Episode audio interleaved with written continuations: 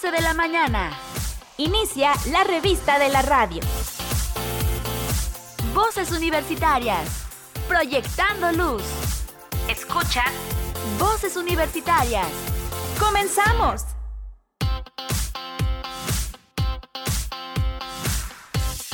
Muy buenos días, bienvenidas y bienvenidos a Voces Universitarias. Iniciamos eh, una emisión más en este martes 18 de abril de este 2023. Y bueno, por supuesto, invitarles a que sigan con nosotros en esta estación universitaria porque tenemos por compartir información bastante interesante desde el Archivo General e Histórico de la Universidad y además maestro Eric Azúcar que bueno, constantemente eh, pues tienen diversas actividades de la licenciatura de artes cinematográficas y él nos comparte el cómo le preparan precisamente a los jóvenes para que puedan tener grandes oportunidades en los concursos que se están eh, realizando a nivel nacional y también internacional. Así que les invito a que permanezcan con nosotros. Iniciamos así rápidamente Voces Universitarias.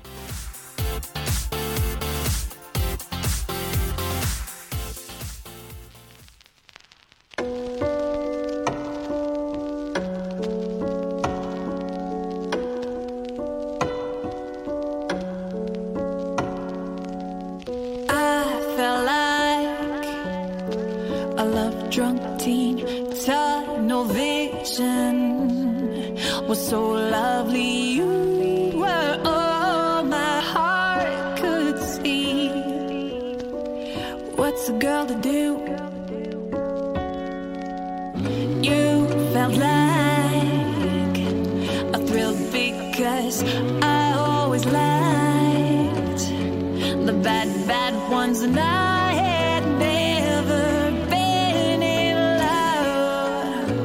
Oh, what's a girl to do?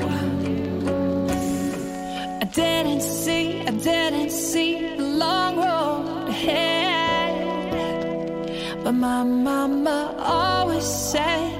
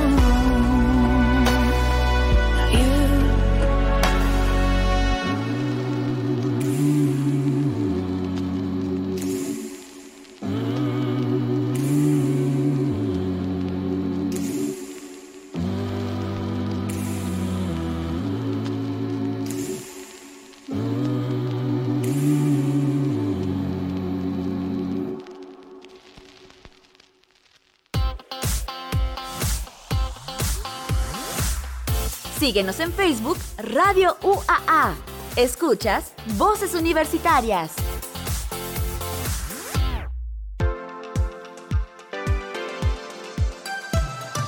Estamos de regreso y gracias por continuar con nosotros aquí en Voces Universitarias. Seguimos con más información, ya que recibimos con mucho gusto desde el Archivo General Histórico de la Universidad. Es Adriana González, que bueno, nos comparte sobre todo de algunas publicaciones que tiene la institución y son publicaciones que están bastante interesantes eh, y no se diga la del día de hoy. Yo no me quiero adelantar porque pues a final de cuenta vienes a presentarla, tú ya te quiero robar todo el, todo el tiempo. Por cierto, un saludo a Leti Medina que así le hace siempre. Le mandamos un saludito ya a Leti Medina. Primero Adriana, bienvenida y muy buenos días. Muchas gracias. Muchas gracias por nuevamente invitarnos. Bueno, mira, hoy vengo a, presentarles una revista que se llama ¿Qué es el médico veterinario? Ajá. Y como te das cuenta, esta revista está muy interesante. Primeramente me llama mucho la atención que está hecha con dibujitos para que pues llama la atención porque toda la información que viene es muy importante de la historia del veterinario, cómo empezó todo eso. Ahorita les voy a mencionar pues de qué se trata la revista. Bueno, esta revista fue impresa en el periodo del rector ingeniero Gonzalo González, en 90-95. La idea fue del doctor Luis Felipe Cisneros Guzmán, no sé si lo recuerdas, que estuvo en el agropecuario. Okay. Este, eh, la, este, la coordinación de la doctora Consuelo Rodríguez de Alba y Luis Felipe Cisneros Guzmán. La ilustración de Roberto Flores Howard, que es por eso que llama la atención, qué bonito le quedó. Este, les platico que esta revista está ilustrada con dibujitos, como les menciono. Este, dicen que desde que el hombre vive en esta tierra siempre ha estado en contacto con los animales. Y mencionan que al principio el hombre sentía que los animales eran una amenaza para, para la supervivencia del hombre. Ya con su ingenio, el hombre fue domesticándolos y de ellos fue consiguiendo su alimento y vestimenta. Y el trabajo, ¿verdad? Con eso. Este, su preocupación fue vivir cerca de los animales, porque buscaba praderas donde había cacería y tiempo después del hombre logró tener un, en cautiverio a los animales. Y a partir de ese momento dejó de ser nómada el hombre. Ya se ya construyó su vivienda y se estableció en los centros urbanos, porque ya sintió como más seguridad, ¿verdad? Este, sin embargo, no todo era felicidad, los animales se enfermaban y morían y por esto el hombre sintió la necesidad de cuidar la salud de los animales, de las cuales necesitaba para su supervivencia. Y debido a esto empezó a cuidarlos y aún así sus métodos no daban resultados, o sea, los resultados esperados, por lo que empezó a estudiar sus enfermedades para curarlas. Aquí mencionan que las constantes guerras hicieron que el caballo fuera parte integral del hombre, pues era indispensable para los pues para la conquista de los pueblos este, y además se convirtió en parte esencial de los espectáculos donde el caballo tenía un papel muy importante. Desde ahí ya empezaron a, ver que, eran necesarios, ¿verdad? También mencionan algo interesante, entre los romanos las bestias de carga se llamaban veterias y los que lo atendían recibían el nombre de veterinarios, desde el hipiátrico griego hasta el mariscal. Habían adquirido una gran cantidad de conocimientos acerca del caballo. Y mientras en otro lugar del planeta y a orillas del Mediterráneo vivía un pueblo que habían desarrollado una importante cultura, los árabes, quienes aportaron también conocimientos valiosos a la veterinaria. Sus conocimientos pasaron a Europa con la conquista de España por los árabes. Menciona que Leonardo da Vinci fue una de las personas que más destacó en la Edad Media por sus conocimientos, por sus estudios de anatomía y él dejó las bases para la medicina veterinaria. También menciona que se desarrolló en América con el primer veterinario que hubo en América y se llamó Don Juan Suárez Peralta. Corresponde a Francia el haber hecho las aportaciones para la medicina veterinaria y en donde Claudio Bourgelat fue las primeras, funda las primeras escuelas de, de medicina veterinaria. En Francia también surgió la zootecnia. Así es como aparece la rama de la veterinaria. Y las aportaciones de Hervey sobre la circulación de la sangre, Koch sobre los agentes etiológicos y de Pauster con sus grandes descubrimientos como la vacuna antirrábica. hicieron de la veterinaria una verdadera ciencia. En, 1853, por decreto del presidente don Antonio López de Santa Ana, se forma la carrera de, veterinaria, medicina veterinaria, en la Escuela de Agronomía y Veterinaria en México. El 11 de abril de 1916, el, el presidente Venustiano Carranza separa la Escuela de Agronomía y Veterinaria y funda la nueva Escuela de Médico Veterinaria. En el 38 se anexa a la Universidad Nacional Autónoma de México. En Aguascalientes la carrera de veterinaria se formalizó el 2 de septiembre del 73 por el, licenciado, bueno, el médico Luis Felipe Cisneros Bosques. Y pues fue por este y su esfuerzo y dedicación se unieron el doctor Salvador Cisneros Martín Chávez Bonilla y Mario Peña, cofundadores. En este complejo educativo se le llama posta zootecnista, que es la que conocemos ahora como la posta. Eh, esta se divide en departamentos académicos y son clínica veterinaria, disciplinas pecuarias, tecnología de alimentos y están divididos en dos áreas, área de producción y área pecuaria, que comprende la unidad lechera de carne y de ovinos caprinos. Área de tecnología y alimentos que comparten, comprenden de taller lácteos y taller de carnes. Pues eso es lo que viene información. Y vienen muchísimas cosas más. Alguna dedicatoria que me llamó mucho la atención si me ah. gustan, pues eso es lo que más este, resalta. A, mí me llama la atención sobre todo porque es una, una revista con una ilustración pues diferente, a la que estamos acostumbrados. Eh, el estilo son de trazos muy finitos. Eh, y que incluso cada uno de los dibujos que se va presentando, así como lo ibas platicando, va, va, acompañado precisamente con algún dibujo en especial. Y se ve bastante agradable porque esto, no sé para quién iba dirigido, la verdad es que desconozco para quién va dirigido, pero funciona para todas las edades, porque a final de cuentas atrae para los pequeños con estas ilustraciones, pero sobre todo por la historia que hace rato decías, esto no lo conocíamos, pues no, no, sabemos estos datos tan precisos, porque pues a final de cuentas eh, se resume en, en, alguna, de alguna manera, que en, pocas palabras lo que es la historia de este médico veterinario zootecnista. ¿Saben de casualidad? Eh, bueno, este, este, esta revistita se entregaba en, algún momento para dar a conocer la carrera o, como que pudiera ser, por qué pudiera ser esta Yo este creo que salió este para que los alumnos de la carrera eh, empezaran a conocer la, pues, especialmente la carrera para que les llamara la atención. Porque yo recuerdo al, al doctor, este trabajaba en la prepa, él daba clases. Nunca me imaginé que él fue alguien importante en esa sobre todo porque, digo, desconozco en la época si ya había como mucho auge de, la carrera.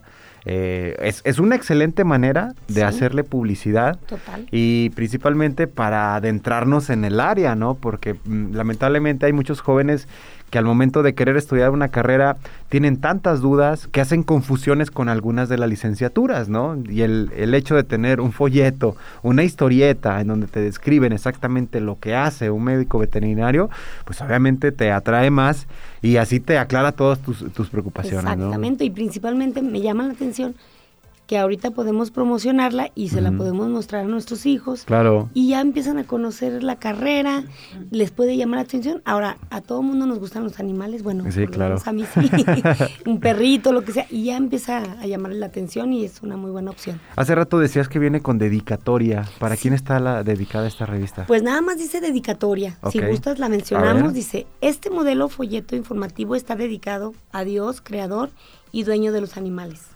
a los animales sin los cuales el hombre y su ciencia no sería posible, a los futuros estudiantes de veterinaria que aman verdaderamente esta bella profesión, a los padres de familia que sustentan con su esfuerzo a los estudiantes.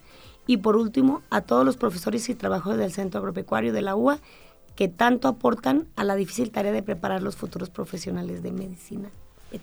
Oye, qué maravilla, la verdad qué maravilla de folleto. Esta publicación, bueno, obviamente en físico aquí la traes para presentarnos siempre que, hay oportunidad de, compartirla, pero está disponible para todo el público. Claro que sí, como todas nuestras revistas que les hemos venido a presentar, las tenemos en nuestro archivo, el archivo de la universidad. Este, si gustan les pasamos los datos. Mira, este, el Departamento de Archivo Histórico de la UA, estamos ubicados en el edificio 56 Nuestros teléfonos son 910-7400, extensión 20112. Estamos en un horario de 8 a 3 y media. También pueden consultar nuestra página, se llama Sabías qué, sitio web archivoua.mx y en el Facebook Archivo General e Histórico del Agua. Perfecto, oye Adriana, pues te agradecemos que compartas con nosotros este documento que, bueno, insistimos ahí, lo tienen directamente en el Archivo General e Histórico. Qué bonito, la verdad que bonito tener una ilustración de este, de este tipo. Si tienen la posibilidad, de verdad, búsquenlo porque eh, es una ilustración, no es común, insisto, es una, un tipo de ilustraciones eh, para más o menos describir por cada hoja, son alrededor de... Son 18 hojas. Son 18 hojas y en cada hoja alrededor de 6 seis dibujitos y cada dibujito acompañado de una parte de la historia que se está platicando. Entonces, la verdad está bastante bonito, insisto, para todas las edades y así puedan conocer más de lo que es el médico veterinario zootecnista. Pues Adriana, muchas gracias por compartir con nosotros esta información. muchas gracias, continuamos.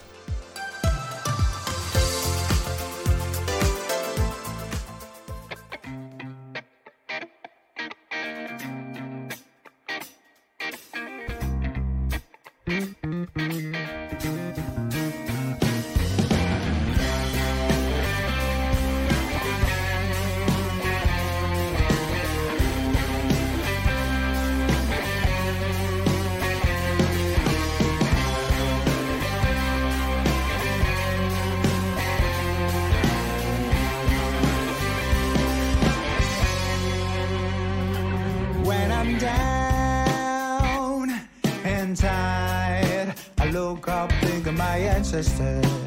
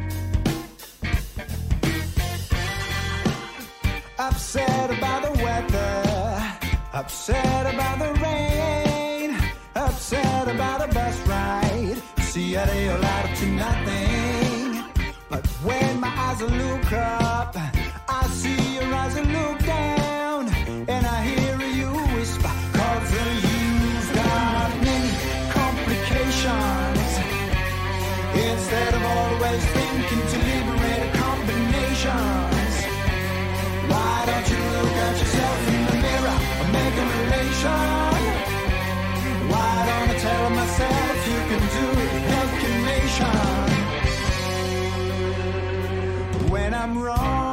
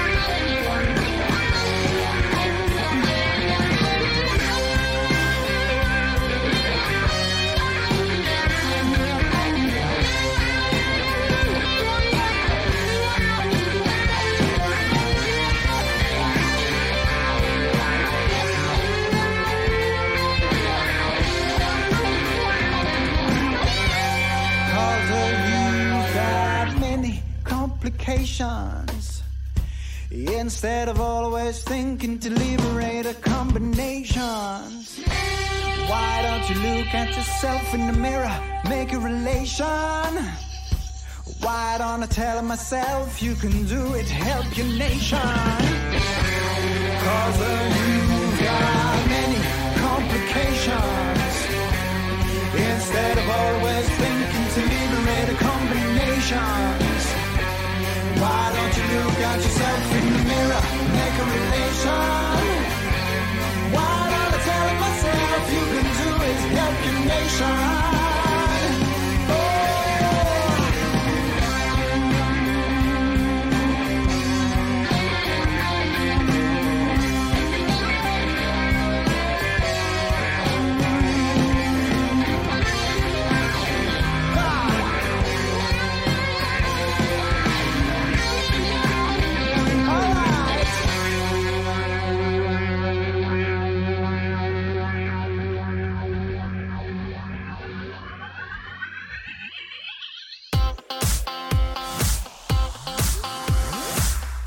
Síguenos en Facebook Radio UAA.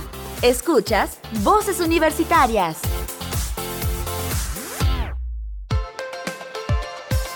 Industria TIC en México desacelerará en 2023.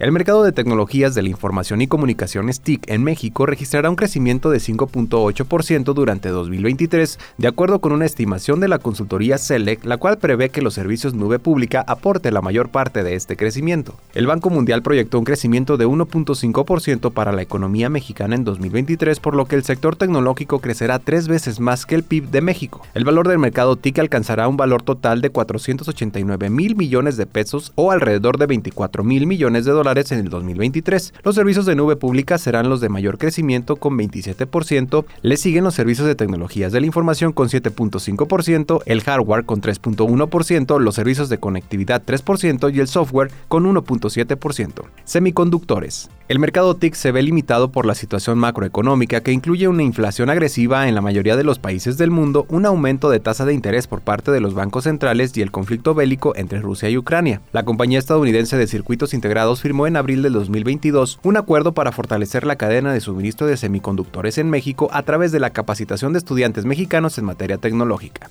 En agosto, Diego Garza, director de canales y alianzas de Intel en México, dijo que los subsidios por 52 mil millones de dólares que serán entregados a la industria de circuitos integrados por parte del gobierno de Estados Unidos generarán inversiones colaterales en México que incluyen la generación de talento y la creación de empleo. Centros de datos. El crecimiento del uso de nube pública y la obligación que tienen varios sectores para localizar los datos de sus clientes en México harán que este sector sea el de mayor crecimiento en la industria tecnológica durante el 2023, así como lo ha venido haciendo en años recientes. El crecimiento de la demanda por la capacidad de almacenamiento y procesamiento de información en México, provocado principalmente por los efectos de la pandemia de COVID-19, ha ocasionado un incremento exponencial de la instalación de centros de datos, sobre todo en el estado de Querétaro, que se han convertido en el hub de centros de datos en el país. En julio, la tecnológica estadounidense Oracle anunció el levantamiento de su primera región de centros de datos en México en el estado de Querétaro, lo mismo que Google, que también anunció la instalación de una región de Google Cloud, su servicio de nube en el país. Estas empresas se suman a otras como Microsoft, Amazon o la brasileña Odata, que también ha llegado a instalarse en la región del Bajío mexicano. Pese al entorno económico global y la austeridad del gobierno mexicano, el sector tecnológico crecerá tres veces más que la economía mexicana en el 2023.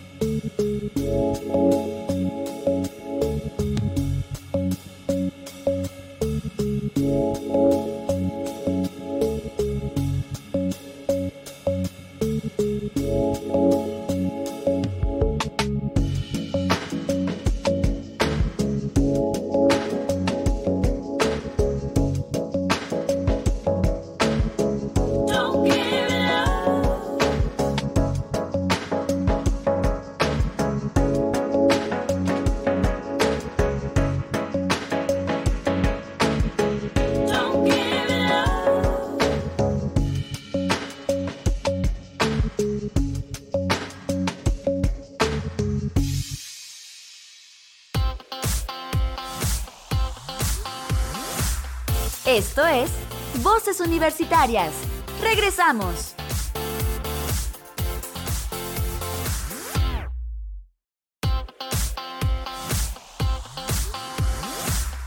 Esto es Voces Universitarias. Continuamos.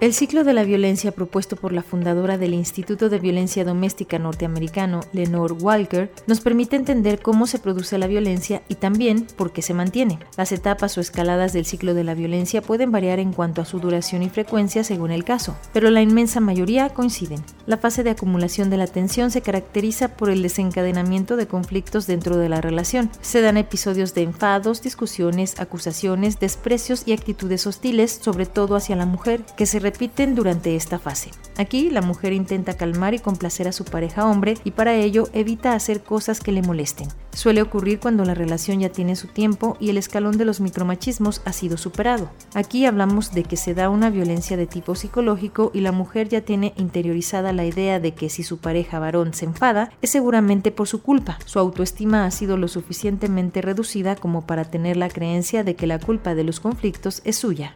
La fase de explosión de la violencia es el núcleo de los malos tratos propiamente dicho, aunque esto no debe entenderse como que los insultos y comentarios vejatorios no forman parte de la violencia de género. No obstante, este punto es el que más evidentemente demuestra que se está en una relación abusiva. Se producen agresiones físicas y se agrava la violencia psicológica. Es en esta fase en donde la víctima puede que pida ayuda. Esquematizando mucho todo el proceso, lo que viene a continuación puede ser una de las siguientes tres opciones. La ideal es que denuncie a su pareja, se rompa la relación y se libere de los malos tratos. La habitual, que o bien no se atreve a denunciar o se arrepiente de haberlo hecho y retira la denuncia con la creencia de que la relación mejorará. Y la peor, que su pareja termine con su vida. La fase de luna de miel es clave para atrapar a la mujer en la relación de violencia. A través de la manipulación afectiva, el hombre evita que la relación llegue a su final y se gana la confianza de la víctima llegando al punto de que, en caso de que se atreviera a ponerle una denuncia, pueda llegar a retirarla. Durante esta fase el hombre se disculpa, promete que nunca volverá a pasar y busca todo tipo de excusas. E incluso se vale de estratagemas psicológicas que consiguen convencer a la mujer de que realmente la culpa era suya, quien acaba sintiéndose responsable de la situación. Tras las disculpas y aparente arrepentimiento del hombre, la mujer es engañada para llegar a pensar que la situación cambiará y continúa con la relación. La normalización y minimización de la violencia, la vergüenza de sentir que han sido ellas las responsables de la situación, las posibles represalias de su pareja y la culpa impide a las víctimas ver y comprender la problemática en la que se encuentran. En caso de que sí lo vean, temen dar el paso por las consecuencias que creen o que saben que podrían implicar. No se debe responsabilizar a la mujer de los malos tratos ni tampoco de que no pueda salir de la relación abusiva. La situación en la que se encuentran las mujeres y la dificultad que entraña salir de ella es muy grave y compleja.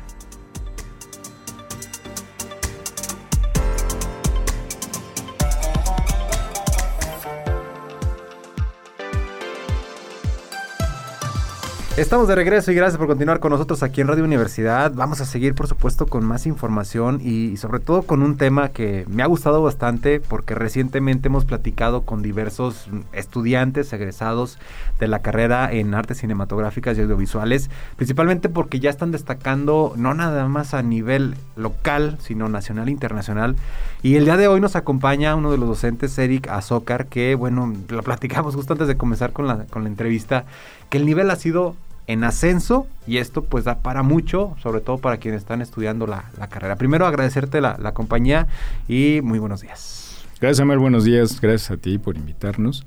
Y sí, para charlar sobre estos logros que han tenido los chicos, no, también como lo comentábamos, no, no es de, de hace poquito, ¿no? Es de que ya han estado picando piedra y ya han estado obteniendo resultados eh, importantes, trascendentes, bien como lo dices, ¿no? No nada más a nivel local, sino ya a, nivel nacional. Y eso sí, bueno, wow, ¿no?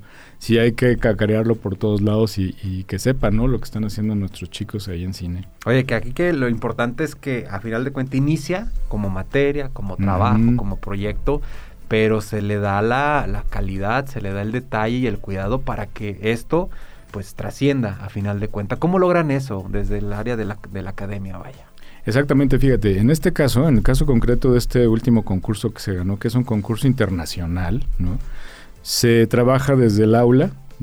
Lo que pasó aquí fue que, bueno, con los chicos de séptimo, eh, fíjate, fue a, parte de, la, de, la, planeación académica, ¿no? Identifiqué que por ahí había un concurso internacional que tenía la sede en la Ciudad de México a través de la Universidad Autónoma Metropolitana, la UAM, ¿no? Entonces eh, se detectó ahí que había un concurso, entonces para el segundo parcial se les pidió, ¿no? O sea, desde el primer parcial se les comentó, ¿saben qué? Hay este concurso, calificación del segundo parcial, ¿no? O sea, le entren o no le entren, yo con eso les voy a calificar, ahí ustedes saben, ¿no? Entonces, bueno, obviamente, como están muy inquietos y están ávidos de participar, ¿no? Pues no, dicen que no. Entonces empezaron a trabajar, hicieron preproducción, se metieron a rodar, ¿no? Hicieron postproducción y órale va, ¿no? Pero sí, tienes razón, o sea, está dentro de, académicamente hablando, está dentro de un programa, ¿no? A ver, está esto para la materia, además de otras cosas que tienen que hacer, bueno, pues vamos a, vamos a participar en un concurso. El resultado no importa pues, o sea, no es si ganaste tienes 10 o no, el chiste es que participes y me, muestres la evidencia de la, de la ficha de que sí participaron y con eso ya avala y, vamos, eh, eh, reitera como la calificación o tienes derecho a la calificación. Y de ahí surgió, ¿no? De ahí surgió, todos los, eh, armaron cruz o equipos y se pusieron a trabajar, ¿no? Se pusieron a trabajar, hicieron sus cortitos, es un cine minuto con lo que ganaron, es un cine minuto y el tema es huellas, ¿no? ¿Qué entiendes por huellas? Así la convocatoria decía, ¿no? A ver, a ver Samuel, ¿tú qué entiendes por huellas? ¿Qué entiendes por huellas, ¿no? Muy abierto, pero bueno. Pues resulta que lo trabajaron, lo trabajaron, lo trabajaron. Estaban emocionados, estábamos ahí en clase, en el foro, y, jugábamos, ¿no? Decíamos, bueno, pues a ver, este, son tres premios, ¿no? De 25 cada premio, ¿no? Pues ya tenemos para comprar algo, para no sé qué, ¿no? Pues va, ¿no? Pero realmente se lo tomaron muy en serio, o sea, hacen cosas muy interesantes, muy bien hechas, muy bonitas, ¿no? Y a mí no me, fíjate que a mí no me sorprende, pero sí estoy completamente feliz, ¿no? Pues son así como mis pollitos, ¿no? Sí estoy completamente feliz y satisfecho de que de repente me hablan, me habla una de sus compañeras y me dice, profe, Fernando ganó el primer lugar en documental, ¿no? ¡Wow! ¿No? Pues qué alegría. Y Aarón ganó el segundo lugar en ficción. Ah, pues bien. Entonces, obviamente entraron todos, eh, fueron siete, fueron ocho proyectos los que participaron, ¿no? De esos ocho, dos quedaron, ¿no? Y de primero y segundo lugar, ¿no? Ni siquiera menciones ni nada. O sea, primer lugar en, documental y segundo lugar en ficción. En un concurso, como te digo, internacional, había participantes de, de Colombia, de España, de Argentina, obviamente de Ciudad de México, y en Ciudad de México, pues ya sabes, está la máxima casa de estudios y está el CCC, escuelas que tienen ya mucha trayectoria en la cinematografía, ¿no? Y les peleamos, ¿no? Al tú por tú y pues ahí está el resultado. No es vanagloriarse, pero sí es poner ahí, eh, poner el termómetro, como decíamos, ¿no? A ver dónde estamos, porque a veces ni siquiera lo, lo, visualizamos bien, ¿no? O sea, no, no, lo, no lo vemos claro, ¿no? Pero ya cuando lo ves y dices, pues sí, o sea, sí ya tiene, la autónoma tiene un muy buen nivel en, en cinematografía. Estamos hablando alumnos de qué grado? Son de séptimo. De séptimo. Son de séptimo. Son Y de aquí- séptimo Y semestre. aquí llama la atención porque, pues, a final de cuenta, no nada más es sobre un género. No. No, te- también eso creo que lo, lo- lo hemos platicado con otros experimentos o con otros proyectos más bien que, que- que buscaban una manera de, de representar sus ideas, no nada más a ir a grabar, sino también de generar animación. Por ahí escuchaba también stop motion, o sea, diferentes cosas que no son tan sencillas que a pesar de que es un minuto, pues no es tan sencillo hacerlo, ¿no? Sí, claro, es diverso eh, la técnica y el tema es diverso, ¿no? Acá te digo, Fer que ganó el primer lugar, bueno, es, es, un, es un ejercicio en blanco y negro, ¿no? Muy sencillo, pero muy bien logrado. A diferencia del de, del de Aarón, el de Aarón es color y, ahí lo, lo padre, o yo creo que lo que lo que se fijaron mucho los jueces fue en el montaje, hicieron un montaje súper padre, el levantamiento de imagen también estuvo así súper impecable. Pero lo que te digo, o sea, tú los ves y dices, pues están bien, o sea, sí están bien, ¿no? Es lo que les pido y es lo que tienen que entregar. Pero ya cuando los confrontas o los enfrentas o los pones ahí en contexto y dices, pues ahí vamos, ¿no?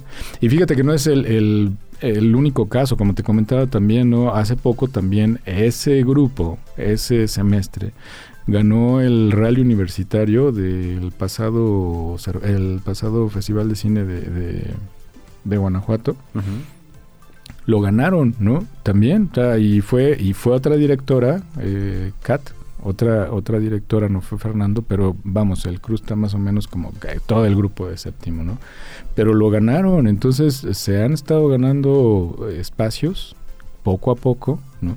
Pero bien, o sea, en el de cine de, Guanajuato, en este internacional de, de la Ciudad de México, o sea, por ahí van, ya sí se va escalando y creo que yo vamos teniendo buenos resultados. ¿no? Esto, bueno, que a final de cuentas, ¿cómo se traduce desde el área de, de la docencia? Porque no, lo mencionas, no es un trabajo nada más, no es una materia nada más.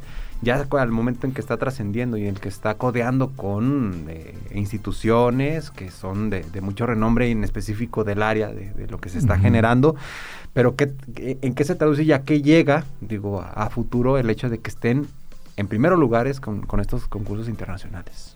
Fíjate que yo creo que ahí sí eh, el trabajo sí es un trabajo colegiado en conjunto, o sea, sí es sí estamos amalgamados los los maestros. Estamos por áreas, ¿no? Entonces por áreas de producción, entonces bueno, yo estoy en, en- bueno, el burro por delante, va. yo estoy en áreas de cinefotografía, ¿no? Entonces veo toda la parte de la cinefoto, pero bueno, está el maestro que ve la parte de, sonido, dirección, producción, montaje, ¿no? plan de producción. Entonces, todos hacemos un, un- un plan integrador, ¿no? Un plan de trabajo integrador donde cada uno desde su área está trabajando un solo proyecto, ¿no? Y ese proyecto, pues es el, su cortometraje con el que los calificas. Eso obliga al estudiante a que sí se, se acercan a nosotros, sí tienen sus clases, pero después viene la asesoría, ¿no? A ver, ya lo que vimos en clase, ahora cómo lo vas a aplicar para el ejercicio que quieres hacer, ¿no? Ya lo que vimos en clase, para este concurso, cómo lo vas a aplicar, ¿no? Pero no nada más, te digo, es, es no nada más es en una materia, sino en todas, ¿no? Entonces piden asesoría y trabajan en conjunto, trabajamos en conjunto todos los docentes y el resultado, pues creo que ya se está notando, ¿no? O sea, sí estamos eh, procurando eh, darle muchísima más atención, ¿no? Más de la que le dábamos a esta parte de, a ver chicos, ya está, académicamente nosotros los vemos bien, ¿no? Pero vamos por más y vamos por más y vamos por más y no nada más en, en, en- en un área, ¿no? Porque Claro. si no ahí quedaríamos como disparejos, ¿no? Si fuera así, pues no, no pudieran ganar los concursos, ¿no? Está muy bueno el audio, pero la imagen está medio deficiente, ¿no? O está muy bien la producción, pero les falta no sé qué. Pero lo integran también, ¿no? Los chicos, que ahí está el resultado, ¿no? Y sí, o sea, es como reitero, no es trabajo en, en conjunto de todos los que estamos atrás con ellos, ¿no? Apoyándoles, asesorándoles y obviamente dándoles la, la clase formal, ¿no? Oye, que aquí, bueno, lo importante, y lo mencionábamos antes de la entrevista también, que esto permite a las próximas generaciones que por lo menos eso sea lo mínimo que se requiera para que después también se puedan obtener o tener mejores resultados a uno. Exactamente, se está elevando el nivel, ¿no? El nivel de, de producción y el nivel académico, Claro. ¿no? La universidad, bueno, eh, tú lo sabes muy bien, no, ahora nuestra carrera es de las que tiene mayor demanda y solo se reciben 25 chicos, ¿no? Y las solicitudes nos llegan y revisamos eh, revisamos trabajos para ingresar, ¿no? De los que aplican son 100, ¿no? Son alrededor de 100, 85, 90 y solo se quedan 25. ¿no? Entonces, obviamente eso sí te, te da un es un punto, no es un parámetro ahí de que bueno, sí estamos bien pero necesitamos seguir trabajando para seguir exigiendo esa calidad y subirla cada vez más y más y más y más. Y motivar a los chicos, ¿no? Eso es importantísimo. Independientemente de que ganen un concurso, estarlos motive y motive y motive. No, tú puedes. ¿Quién te dijo que no podías? Dale para adelante, mira, va por acá, va por allá. Ya estuviste mal en esto, bueno, corrígelo y dale y síguele, ¿no? Porque solamente así yo creo que los puedes mantener emocionados e interesados, ¿no? De por sí son unos, unos, amantes de la cinematografía, ¿no? O sea, están convencidísimos de todos. Yo no he visto ningún estudiante de, de nuestra, de nuestro centro que no esté así como que, que, convencido, ¿no? Están por áreas, ¿no? A uno le gusta más el guion, a otro más la foto, otra la dirección, el sonido, los efectos especiales, pero a final de cuentas lo dan todo, o sea, lo dan todo y, y se mueren en la línea, ¿no? Por, por demostrar que pueden hacerlo. Entonces eso también a nosotros como docentes nos compromete a seguir capacitándonos, a seguir formándonos, a dar más, a exigir más. O sea, es, ahora sí que nos exigen y les exigimos, ¿no? Y los resultados cuando los ves dices, no, pues sí vale la pena. Y es un gana-gana, que a final de cuentas es un, un, bien, no nada más para la institución, ni para los docentes, ni para los alumnos, sino para la sociedad en general, al Exacto. momento de ver resultados como estos. ¿no? Sí, sí, porque bueno, para todos, y a todos nos favorece, ¿no? Obviamente, claro. como gallos, como, como aguascalientenses, como todo, que de repente ya Aguascalientes esté cada vez más viéndose en, en, en, en, escenarios como estos, ¿no? En festivales universitarios, en festivales ya más profesionales, bien. Y obviamente todos los egresados y todas las personas que han, han estado haciendo cine, ¿no?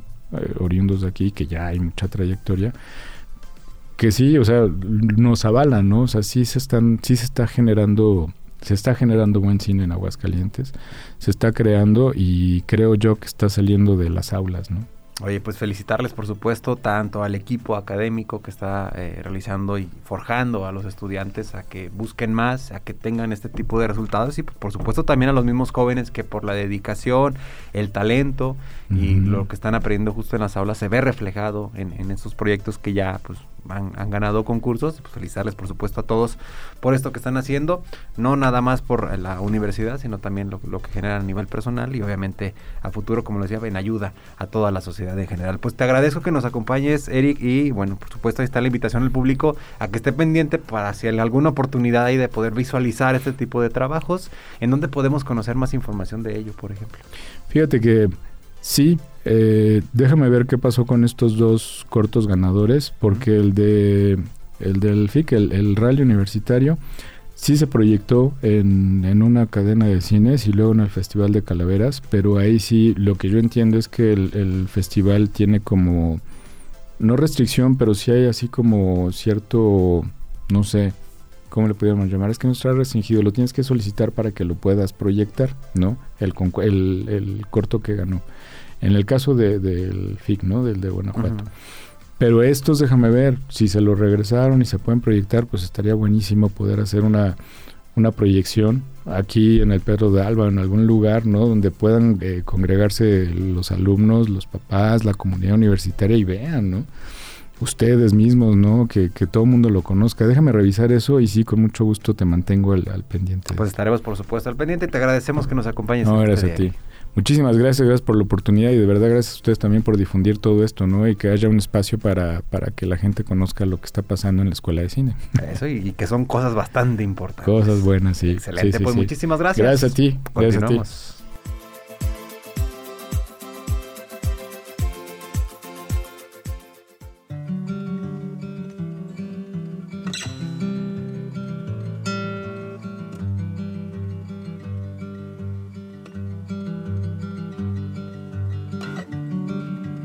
If I keep it honest, David, will you play with me?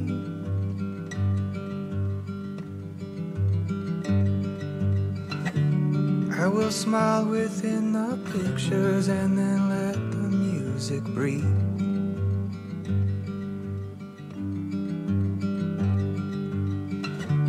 We'll let laughing in the lyrics, setting prose in all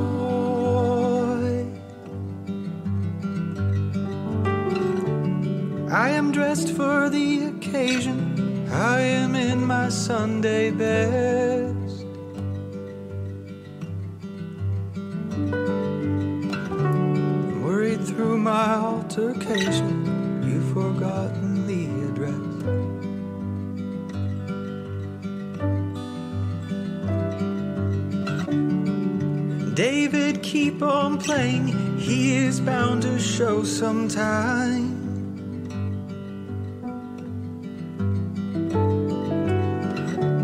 And take on all of the problems like he turns mud into sand.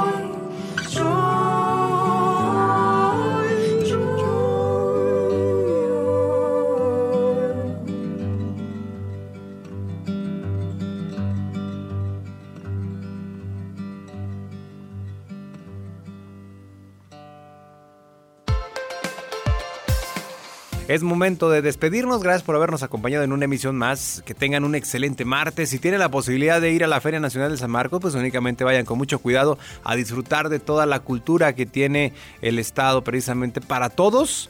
Y bueno, pues sobre todo porque hay artistas bastante buenos desde el Foro del Lago. Eh, por ejemplo, ahí es uno de los foros que están bastante interesantes, que a veces el tipo de, público y el tipo de, de- de artistas que llegan a venir, pues a lo mejor no hay tanto público que los conoce, pero hay cosas bastante, bastante buenas para que se puedan acercar. Conozcan los detalles a través de la página oficial del Instituto Cultural de Aguascalientes y bueno, pues simplemente vayan a disfrutar de lo que tiene la Feria Nacional de San Marcos para todos. Por lo pronto ya nos vamos, que tengan excelente martes, insisto, y bueno, les espero el día de mañana en punto de las 11 de la mañana.